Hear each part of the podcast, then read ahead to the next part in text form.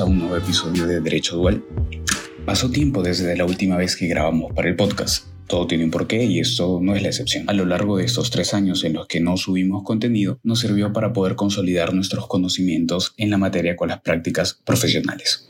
Este episodio, este espacio, será más personal que técnico. Como tal, estos tres años han inmersado en lo que fue nuestra primera experiencia como practicantes profesionales de la materia, puesto que sentíamos no poder hablar de un tema de aquel que no hubiésemos conocido a profundidad. Y en este caso, la práctica del abogado, el quehacer diario del abogado, es muy nutritivo para poder hablar de ello. Entonces, si tenemos un podcast cuya visión y misión es poder ser un espacio jurídico en el cual compartir conocimientos y experiencias, no había forma de poder darle continuidad o compartir con juristas que en su debido momento entrevistaremos de modo que puedan aportar sus experiencias a este espacio virtual, este espacio auditivo en el que podamos compartir todos y nos sirva como guía a todos. Este podcast no se proyecta ser una guía de cómo ser un asistente legal o cómo ser un abogado. Este podcast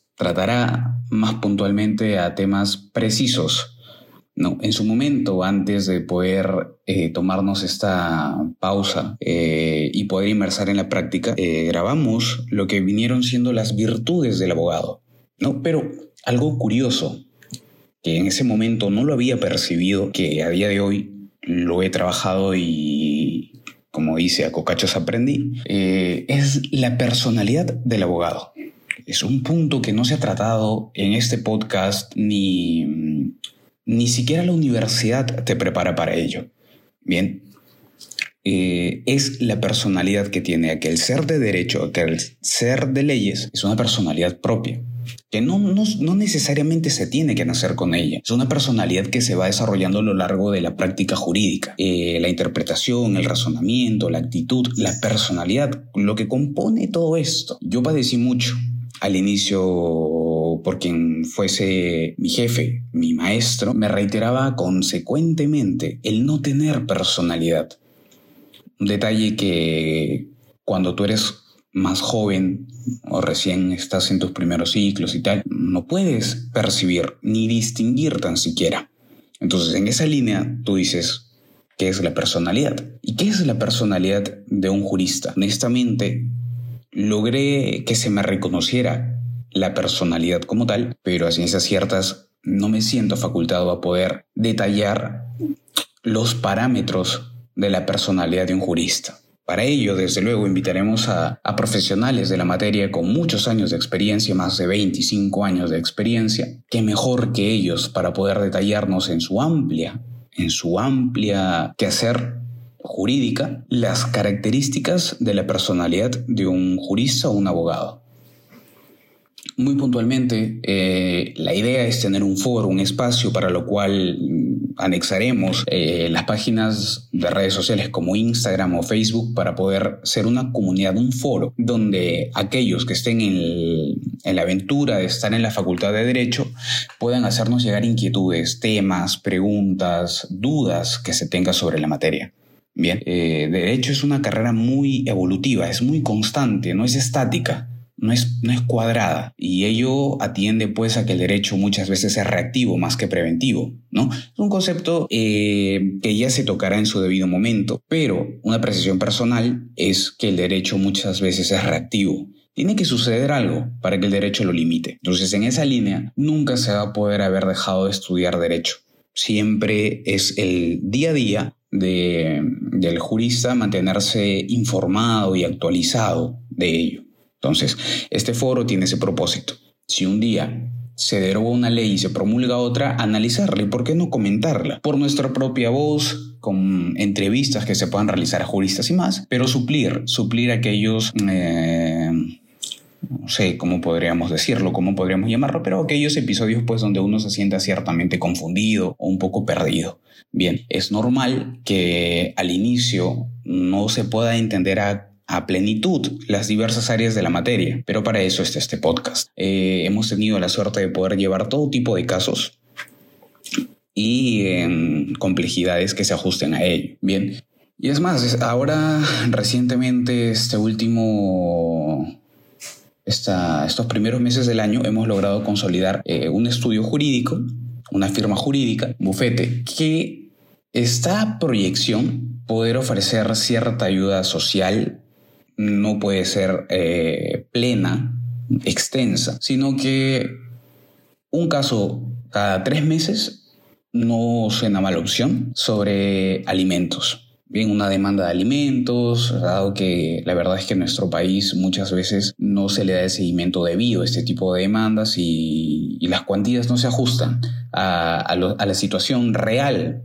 de tanto del menor como de, del padre, ¿no? del progenitor. Entonces, eh, a razón de ello, Vamos a ya en el siguiente episodio hablar más de esto y poder consolidar esta idea, que es un proyecto social, eh, poder apoyar cada tres meses hacer una especie de sorteo o algo, porque a quien no tiene un familiar o algún conocido que en algún punto ha tenido una necesidad de presentar pues una demanda de alimentos, ¿no? O ha visto pues se ha visto inmersa en este, este, tipo de situaciones que no son ajenas, no son ajenas realmente. Entonces, eh, ese es un proyecto en el que puede ser sostenible de esta manera. Nosotros podemos acoger un caso de alimentos y en nuestra comunidad, con nuestros oyentes, con ustedes quienes participen y estén activos y tengan ganas de poder aprender del derecho, hacerlos asistentes legales de cada expediente que se lleve en esta materia poder darles una vista a lo que es el escrito de una demanda, el cuerpo de la demanda, bases legales, eh, fundamentos de hecho, todo ello,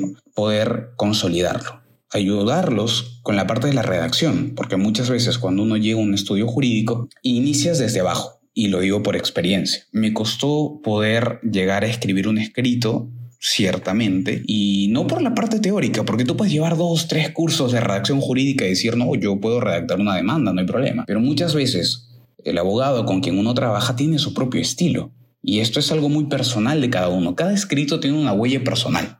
Bien, hace poco me encontraba en una clase yo de redacción jurídica y mencionaba el doctor que los magistrados tienen la capacidad de poder eh, distinguir qué demanda es escrita desde la personalidad del abogado y qué demanda está sacada de internet y con los datos cambiados. Es muy fácil, aparentemente, para el magistrado poder ver esto. Ya de por sí es como la primera impresión que dejas. Presentas tu demanda, te la admiten, y el momento de la calificación es ahí donde el magistrado pues podrá ver tu demanda y se dará cuenta si es una de internet o una propia. Entonces, esto es un proyecto bastante interesante. No sé la acogida que vaya a tener el podcast a día de hoy, pero tenemos el propósito de poder contribuir con aquellos que deseen inmersar en esta ciencia jurídica. Eh, este episodio, como dijimos, sería más personal que técnico, ¿no? No estamos hablando de cierta ley, de cierto artículo, de cierta jurisprudencia, de ciertos parámetros legales. ¿Y por qué no empezar contando el proceso de cómo mi vida cambió tanto desde que empezó el proyecto de podcast allá por el 2019, la continuidad que le dimos hasta el 2020 y la pausa que ha habido hasta febrero del 2023 fecha en la que nos encontramos, todo lo que ha transcurrido y los procesos que hemos pasado. ¿no? Al inicio, y cabe mención esto porque es normal tener ciertas dudas cuando uno inicia una carrera. El saber si le podrás dar continuidad o no a esto es fundamental, porque si hay algo que no retorna, que no regresa, nunca es el tiempo.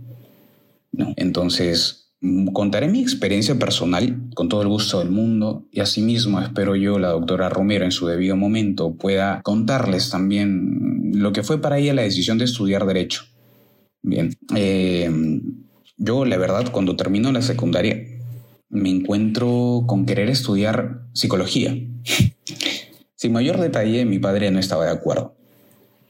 A lo que él me dice que si él me apoyaba con alguna carrera no sería psicología. Y no lo dudé tres veces porque cabe recalcar o cabe hacer mención que yo a los 12 años decido ya ser abogado. 12, 13 años. Pero en quinto año de secundaria es donde yo me inclino por la psicología y es curioso, pero vamos a ser transparentes. Yo me inclino por la psicología porque en su malla curricular no había, aparentemente, matemáticas ni en los primeros ciclos, ni en los ciclos finales, ni en los ciclos intermedios. Entonces, yo le tengo pavor a las matemáticas. Entonces, para mí dije, bueno, psicología es agradable. Había hecho unas visitas de estudio a algunas casas de estudio, en unas universidades, y me agradó. Me agradó la idea de poder estudiar psicología. Entonces, cuando pasa esto, no lo pensé más de tres minutos, cinco minutos, y le dije, bueno, no me voy para psicología, pero me voy para derecho. La cara le cambió totalmente a mi padre. Entonces, me inscriben en la facultad y la verdad es que al inicio fue pesado. No es lo que tú a primera impresión digas, wow, ¿no? Emocionado por ver todo lo que abarca tu carrera con ese ímpetu, sino que estaba yo ahí con la intención de poder hacer sentir orgullosos a mis padres y, y más, ¿no? Metas personales. No demoré mucho en poder desarrollar un apego y la verdad una impresión bastante positiva de la facultad. Al segundo ciclo ya yo me encontraba bastante inmerso en la carrera, me enamoré muy rápido de ella también y es así como empieza mi trayectoria. Para el 2019, con la intención de poder lograr esta continuidad académica, de poder hacer un constante feedback de todos los temas tratados, nace Derecho Dual. Con la intención de repasar todos mis temas de la universidad en un podcast, de modo en que más chicos que tuvieran exámenes, porque eh, cuando yo empecé mis ciclos en la universidad no había, no había como tal eh, la acogida social que tiene ahora los medios y la difusión que hay. Tú hoy en día puedes ciertamente buscar cualquier eh, tema de tu facultad en YouTube y vas a encontrar una explicación bastante buena, ¿no? Distintos doctores dan ponencias y se graban y se retransmiten, pero lo que yo buscaba era un lado no tan técnico, porque evidentemente derecho es una carrera formal, porque tiene una forma y un lenguaje propio de la misma, que sí, nos va a orillar en ciertos momentos a tener un esquema completamente técnico, bastante formal, pero en la mayoría de situaciones poder tener una explicación simple de cada, pues de cada ley, de cada artículo, cuerpo legal, normativo, estructuras procesales y más. Yo lo quería pues en algo tan tranquilo como ir en el metro, ir en el transporte público, ponerte los audífonos y poder ir en, en transporte público completamente tranquilo. El tráfico se puede hacer pesado, pero cuando uno está distraído, la verdad es que el tiempo ni se siente. Entonces, con esta idea de poder guardar el celular, porque ciertamente Lima no es una ciudad segura, las cosas transparentes. Entonces, guardar el celular, ponerte los audífonos, ir escuchando un podcast, ir haciendo apuntes si es posible de algún tema que necesites o te interese, pues se me hacía bastante prometedor, bastante entusiasmo de mi parte. Eh, cuando empiezo ya a, grabar episodios, a hacer los guiones de cada capítulo, me doy con una sorpresa y es que yo entendía la teoría, pero ¿cómo lo plasmaba? ¿Cómo podía contar algo de lo que yo desconocía? Es como que ves un tutorial de cómo manejar un auto, pero no por ello sabes hacerlo. Tienes que agarrar un auto y ahí comprenderás el funcionamiento del mismo.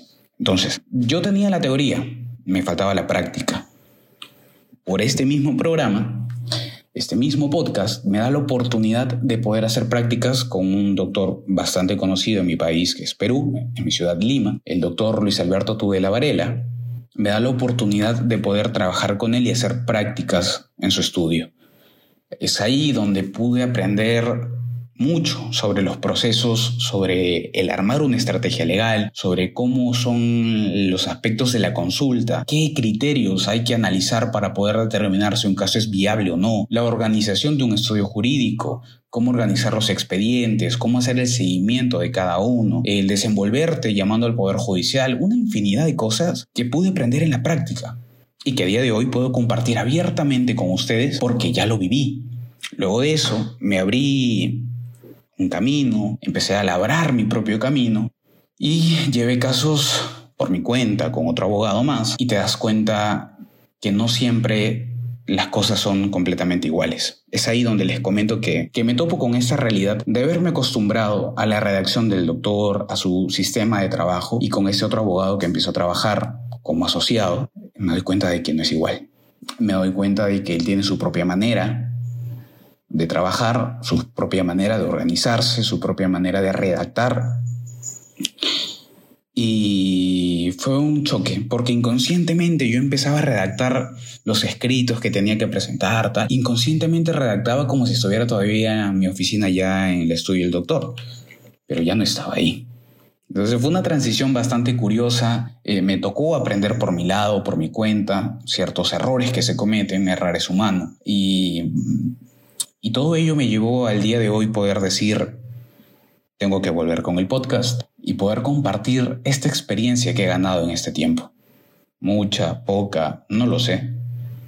Pero estoy muy seguro que le va a ser muy útil a aquellos que quieran postular a un trabajo como asistente legal, como practicante legal, hacer las prácticas preprofesionales o ya profesionales y yo estoy muy seguro que les va a ser de mucha utilidad. El poder haber compartido, el poder haber trabajado en este estudio me hizo compartir con gente muy, muy experimentada en la materia que a día de hoy con lo que me sentía asombrado de poder compartir con estos profesionales de la carrera. Eh, espero que con la planificación de vida poder organizar entrevistas, para lo cual esperamos una acogida positiva de su parte, de modo en que todas sus inquietudes las puedan resolver estos profesionales de la materia. Claro que al programarse cierta entrevista se podrá publicar, hacer una organización en las redes sociales para que puedan dejar sus preguntas, las incógnitas que tengan. Como ya se había mencionado con anterioridad, Derecho es una carrera constantemente evolutiva, eso es cierto, es normal, natural de la materia. Sin embargo, el quehacer del abogado es lineal y es bueno y agradezco poder compartir esto porque cuando yo llegué al estudio donde empecé a hacer mis prácticas no tenía ni idea por dónde empezar. No sabía qué hacer, no sabía cómo desenvolverme. Para esto les daré una apreciación desde lo que yo viví. Naturalmente, como ya se mencionó con anterioridad, eh, cada abogado tiene su propia manera de trabajar. Eso es natural, eso es así. Pero comparten cierta organización y cierto desenvolvimiento que es global. Es natural. Entonces, estos parámetros ya tienen que ser acogidos por ustedes y todo, enteramente todo, jóvenes entusiastas del derecho, va a depender de ustedes.